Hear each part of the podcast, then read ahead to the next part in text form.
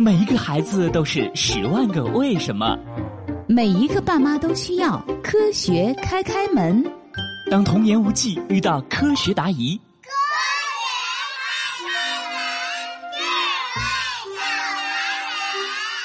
学开开心心开门喽！今天的科学故事是：谁是海龟的天敌？妈妈。为什么说海龟是一种很古老的动物啊？因为至少在一亿年前，海龟就已经生活在地球上啦。哇，一亿年前，那时候还没有我们人类呢吧？对呀，海龟的祖先可是见过恐龙的哦。恐龙，我最喜欢霸王龙。没错，霸王龙和海龟呀，都是很古老的动物。绿海龟的祖先们还见证过恐龙是怎么进化，又是怎么灭绝的呢？那海龟可真是古老啊！海龟能在地球上生活这么多年，真是太厉害了。欣欣，你知道海龟能活多少岁吗？嗯，我猜一百岁。还不够，还要再加五十岁。哇，能活到一百五十岁呀？那它喜欢吃什么呢？这个。我也不知道。嗯，不同的海龟喜欢的食物也不一样哦。比如红头龟和林龟比较喜欢吃一些软体动物，水母和珊瑚；玳瑁海龟则喜欢吃小虾和乌贼，绿龟和黑龟则喜欢吃海草和藻类呢。所以，海龟能存活那么多年，是不是因为海龟的壳太硬？没有天敌能够吃它们呀。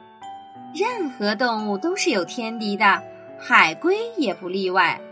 比如在沙滩上刚出生不久的海龟宝宝，就有可能被鸟类吃掉。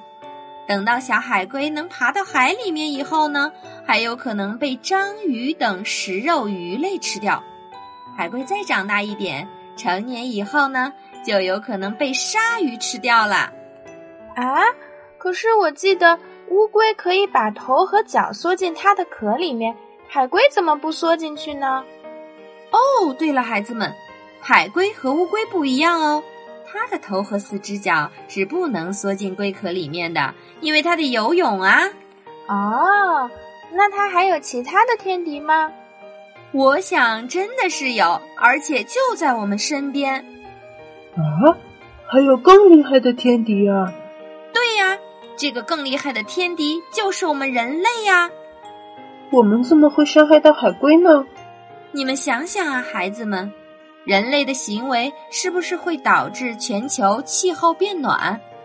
温度可是会影响到海龟宝宝的繁殖哦。为什么呢？因为温度可以影响到海龟宝宝的男女比例。温度可以决定海龟的性别？对的。海龟妈妈会在沙滩上产下海龟蛋，把它埋在沙滩里进行孵化。如果沙滩温度过高，孵化出来的就是海龟女宝宝；如果温度过低，孵化出来的就是海龟男宝宝。那如果温度不高不低呢？那就是大自然的选择是最好的结果了。孵化出来的海龟宝宝就有可能是男宝宝，也有可能是女宝宝啦。所以，全球气候变暖会让海龟的性别比例失衡，然后海龟数量就会越来越少了。对了，就是这个道理。现在几乎所有的海龟都是濒危动物了。除此以外，海洋的污染也是海龟的天敌呢。啊，海洋污染也会对海龟造成伤害呀？对呀，大海中漂浮的垃圾很多。海龟如果不小心吃掉它们，就会生病，导致死亡了。